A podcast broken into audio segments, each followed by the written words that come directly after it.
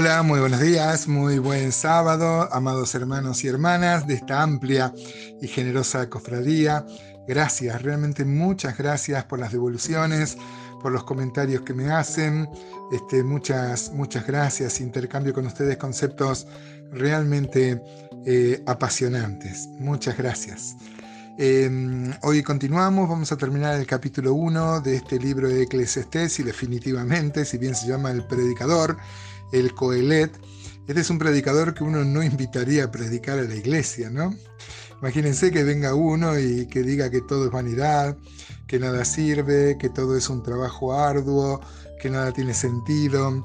E inclusive, como va a decir en este último en este último episodio, en este último tramo del capítulo 1, que no solo las obras, sino el esforzarse en conocer, por ejemplo, o en tener sabiduría, es un trabajo arduo, eh, penoso trabajo, así lo va a definir Salomón, inclusive la sabiduría, que uno siempre lo ha ponderado, ¿no es cierto? El, que las personas eh, quieran tener más bien sabiduría, eh, antes que tener otras cosas. Él mismo había empezado así su, carrera. ¿Se acuerdan que yo le dije que había claramente tres eh, Salomones? Uno es cuando pide sabiduría y Dios se la da, como le había mandado su padre. Luego va a ser cuando edifica el templo, fue un buen rey. Pero hay un tercer Salomón que dijimos que Deuteronomio 17 habla de los mandamientos que, iban que debían tener y cumplir los reyes y Salomón los incumplió a todos, se esforzó en ser un pésimo rey, ¿no es cierto?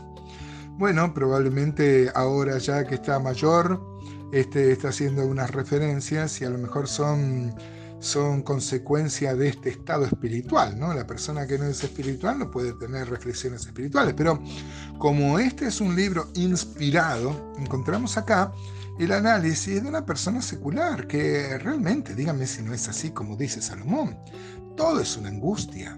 Si no tiene al Señor uno, si la vida no está centrada en Dios, todo, absolutamente las cosas inclusive buenas como tener sabiduría, son un pesar muy muy este muy rotundo, muy muy grave. Vamos a leer entonces el versículo 12 al 18 y terminamos así el capítulo 1 de Eclesiastés. Dice así la palabra de Dios. Yo el predicador fui rey sobre Israel en Jerusalén y di mi corazón a inquirir y a buscar con sabiduría sobre todo lo que se hace debajo del cielo. Este penoso trabajo dio Dios a los hombres, a los hijos de los hombres, para que se ocupen en él. Miré todas las obras que se hacen debajo del sol, he aquí todo ello es vanidad y aflicción de espíritu. Lo torcido no se puede enderezar y lo incompleto no puede contarse. Hablé yo en mi corazón diciendo, he aquí yo me he engrandecido y he crecido en sabiduría sobre todos los que fueron antes de mí en Jerusalén, y mi corazón ha percibido mucha sabiduría y ciencia, y dediqué mi corazón a conocer la sabiduría y también a entender las locuras y los desvaríos. Conocí que aún esto era aflicción de espíritu, porque en la mucha sabiduría hay mucha molestia, y quien añade ciencia añade dolor. Salomón insiste acá para poner su rúbrica, ¿no? Empieza diciendo yo el predicador, el coelet, aquel que, predica o es aquel que reúne a una congregación, esa es la idea de coelet. Este, bueno, acá rubrica a su persona, ¿no? Sabemos que él fue rey sobre Israel en Jerusalén, no como David que había sido en Hebrón y en Jerusalén, él siempre fue sobre todo sobre Israel y Judá fue rey, ¿no? dijimos que el reino de, Israel logró su mayor esplendor bajo sus 40 años de reinado. Y el 13 dice, y di mi corazón a inquirir. O sea, se esforzó en esto este, y a buscar con sabiduría sobre todo lo que se hace debajo del cielo. Mire cómo va a reflexionar acerca de, de, la, investigación, ¿no? de, la, de buscar el, conocimiento. Lo va a llamar este penoso trabajo. En el capítulo 2 y versículo 12 también va a hablar de la sabiduría en términos un tanto despectivos. Dice Eclesiastés 2.12, después volví yo a mirar para ver la sabiduría y los desvaríos y la necesidad, porque ¿qué podrá hacer el hombre que venga después del rey? O sea, él hizo ya todo, todo lo otro, se esforzaron y, fue más angustia y más, y más vanidad, ¿no? Dice el 14, miré todas las obras que se hacen debajo del sol, y aquí que todo ello es vanidad y aflicción de espíritu. Acá eh, se desarrolla un poco más el concepto del penoso, penoso trabajo, ¿no? Este, todo es vanidad y aflicción de espíritu. Eh, Eclesiastés 5.16 eh, va a insistir, eh, tiene mucha coherencia. Este libro dice 5.16 de Eclesiastés, este también es un gran mal que como vino hacía ya devolver y de qué le aprovechó trabajar en vano. Este, como siempre, el predicador va a hablar de la vanidad, de la vanidad inclusive de esforzarse por querer conocer los pensamientos de los hombres, eh, tener el conocimiento que se ha adquirido eh, por la humanidad a través de los tiempos, ¿no? Qué visión derrotista, ¿no?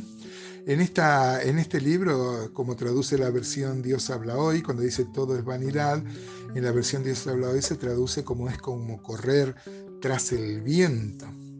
Oseas 12, por ejemplo, dice que Efraín este, se apacienta de viento y sigue al solano, como también, ¿no es cierto? Tenía una sabiduría sin Dios, es siempre como el viento, es una, es una vanidad. El 15 dice que lo torcido no se puede enderezar, claro, que por más sabio que sea el hombre, no puede dar solución a los problemas humanos, lo que está torcido, el mismo hombre, los problemas que provocó el hombre con su pecado no lo puede solucionar el hombre.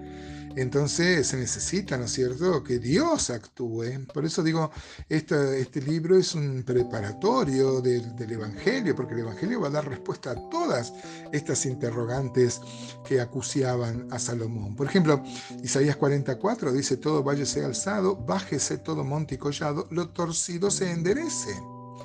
45.2 de Isaías dice, yo iré delante de ti, enderezaré los lugares torcidos. ¿sí? Si Dios actúa, Claro, lo que no pudo este, conocer Salomón será en el Evangelio, Dios actuando. ¿no? El 16 dice, hablé yo en mi corazón, en este soliloquio que trae los pensamientos. ¿no? Génesis 24, el siervo que le va a buscar una novia a, Isaac, también dice 24 45, dice, antes de que acabase de hablar, de hablar en mi corazón. Habla de esos soliloquios, ¿no? Y bueno, y Cristo es la verdadera sabiduría, claro que sí. ¿Se acuerdan? Mateo 11, eh, no, 12, 42 dice, la reina del sur se levantará en el juicio con esta generación y la condenará, porque ella vino de los fines de la tierra para oír la sabiduría de Salomón, el autor de estos escritos. Y aquí más que Salomón en este lugar. Claro que sí, una vez más, Cristo es la respuesta a la gran interrogante que se hace el predicador y que se hace la humanidad y por eso existe la filosofía. ¿no? ¿Y vos qué tal, hermano? ¿Encontrás eh, felicidad? ¿Estás completo en, en Cristo? ¿O a veces estamos carentes también como el mundo que no tiene el Señor?